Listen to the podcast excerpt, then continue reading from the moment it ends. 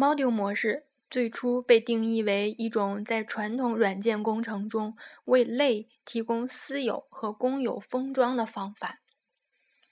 在 JavaScript 中，Module 模式用于进一步模拟类的概念。通过这种方式，能够使一个单独的对象拥有公有或私有方法和变量，从而屏蔽来自全局作用域的特殊部分。产生的结果是，函数名与在页面上其他脚本定义的函数冲突的可能性降低。私有 Module 模式使用闭包封装私有状态和组织，它提供了一种包含混合公有、私有方法和变量的方式，防止其泄露至全局作用域，并与别的开发人员的接口发生冲突。通过该模式，只需返回一个公有的 API，而其他的一切则都维持在私有 B 包里。这为我们提供了一个屏蔽处理底层事件逻辑的整洁解决方案，同时只暴露一个接口供应用程序的其他部分使用。该模式除了返回一个对象而不是一个函数之外，非常类似于一个立即调用的函数表达式。应该指出的是，在 JavaScript 中没有真正意义上的私有，因为不像有些传统语言，JavaScript 没有访问修饰符。从技术上来说，我们不能称变量为公有或者私有，因此我们需使用函数作用域来模拟这个概念。在 Module 模式内，由于 B 包的存在，声明的变量和方法只在该模式内部可用。但在返回对象上定义的变量和方法，则对外部使用者都是可用的。让我们通过创建一个自包含的模块来看一下 Module 模式的实现。定义变量 test module，赋值为一个 function。function 是用小括号包装起来，并在最后再加一堆小括号作为一个自执行的 function。方法体内是定义一个私有变量 counter 为零。为什么称它为私有变量？因为它在 B 包之内不被外界所访问。然后 return 一个对象，大括号内是两个 name value。第一个是 increment counter，它的值是一个 function，function 内部是 return 加加 counter。也就是说，它返回的这个公有的方法是 increment counter，而它这个方法的实现上是返回一个自增的计数器。第二个方法是 reset counter，它的方法体内是 console log 当前的 counter，也就是说打印出当前的 counter 值，然后将 counter 赋值为零。这这个公有方法是重置这个计数器。那么它是如何调用的呢？比如 test module 点 increment counter（ 括号）调用这个公有方法；test module 点 reset counter 调用重置计数器这个公有方法。那打印出来的是当前的计数值是 counter 为一。当然，当它重置为零之后，如果再打印的话就是零。在这里，代码中的其他部分无法直接读取 increment counter 或是 reset counter。counter 变量实际上是完全与全局作用域隔离的，因此它表现的就是一个私有变量。它的存在被局限于模块的闭包内，因此唯一能够访问其作用域的代码就是这两个函数。上述这种办法进行了有效的命名空间的设置，所以在测试代码中，所有中所有的调用都需要加上前缀 test module，以此为前缀调用方法。我们再看另外一个实例，这个实例呢是一个使用这种模式实现的购物车模块本身是完全自包含在一个称为。Basket module 的全局变量中，模块中的 basket 数组是私有的，因此应用程序的其他部分无法直接读取它，它只与模块的闭包一起存在。所以，能够访问它的方法都是那些能够访问其作用域的方法。定义变量 basket module 赋值为一个自包含的呃 function，function 最后有一个立即调用的小括号。那方法体内先定义私有变量 basket 为一个数组，然后定义一个私有方法 do something。Private 方法名中已经呃表示出它是一个私有方法，方法体内呃略去定义另外一个私有方法为 do something do something else private，然后是返回一个暴露出的公有对象，return 一个大括号，大括号中包含了四个方法，第一个是 add item。也就是说，添加商品到购物车，那它的方呃这个方法的传值是 values，方法体内是 basket，因为它是一个数组，basket 点 push values，将这个商品加到购物车内。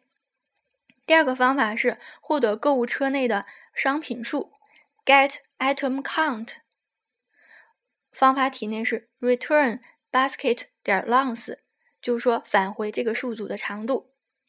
第三个方法是 do something，而它的方法体就是 do something private，也就是说，把私有定义定义的私有方法复制给这个公有方法。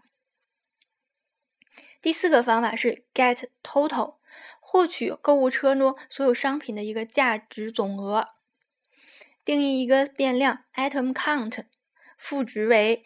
this 点 get item count，也就是说，调用自己刚才定义过的一个获得购物车内商品数的方法，将返回值复制给 item count，再定义变量 total 为零，while item count 减减大括号 total 加等于 basket 中括号 item count 点 price。这句话意思就是说，嗯，便利这个购便利这个商品，当 item count 当商品数递减不为零的过程中，一直做 total 的自加，加等于的是商品中每一个商品的价格，最后 return total 返回这个价值的总额。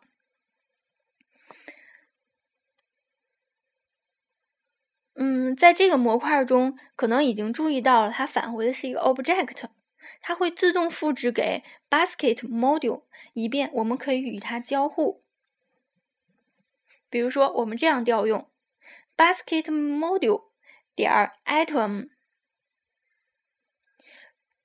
调用这个方法传的值是什么？item bread。Price 是零点五，也就是说，像这个购物车中加入了一个商品是面包，它的价格是零点五。Basket module 点 item 传递的参数是 item butter，price 零点三。像这个购物车中加入另一个商品黄油，它的价格是零点三。Console 点 log。basket module 点 get item count，打印出这个购物车中的商品数量，输出为二。console 点 log basket module 点 get total，输出这个购物车中总的商品价值，那是零点五加零点三是零点八。不过下面的代码不会 work，比如说 console 点 log basket module。点 basket，因为 basket 它并自身并没有暴露在公共的 API 中，它是一个私有变量，所以这个的输出是 undefined。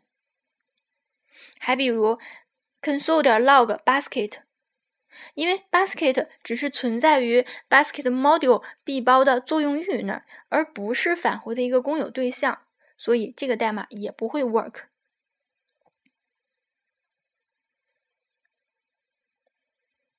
请注意，上面的 basket 模块中的作用域函数是如何包裹在所有函数的周围，然后调用并立即存储返回值。这个有很多优点，包括只有我们的模块才能享有拥有私有函数的自由，因为它不会暴露于页面的其他部分。我们认为它是真正的私有。鉴于函数往往以声明并命名。在试图找到有些函数抛出异常时，这将使得在调试器中显示调用堆栈变得容易。嗯，根据环境，它还可以让我们返回不同的函数。在过去。我们曾看到开发人员使用它来执行 UA 测试，从而针对 IE 在他们的模块内提供一个代码的路径，使我们很现在很容易的选择特征检测来实现类似的目的。下面我们看一个变种，我们声明全局变量，而不需要实现它们，同样支持上一个示例中全局引入的概念。如定义变量 my_module 等于自包含函数，最后加一个小括号是自执行。函数内部是这样定义：私有变量 module 为一个对象，定义私有变量 private variable 为字符串 hello world，定义私有方法 private method 方法体略。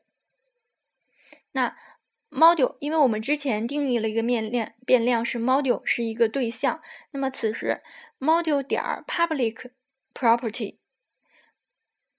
赋值为一个字符串，负把 f o o b a r，也就是说给 module 这个这个变量，在此时我们看它是一个私有变量，这个私有变量赋值了一个属性叫 public property，是一个公有属性，赋值的是一个字符串。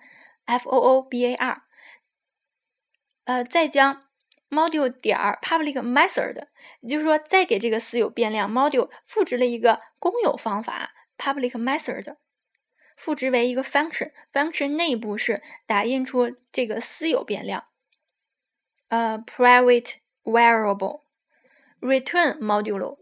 最重要的方法，最重要的一点是在最后 return module。那么本来我们认为它是一个私有变量，module 是一个对象，私有变量。但是此时是把它 return 出来，所以它作为了一个公共的 API 暴露给外界。所以这个 module 上面所加的两个属性，一个是 public property，一个是 public method，正如它命名的那样，就变成了 public，可以供外部调用。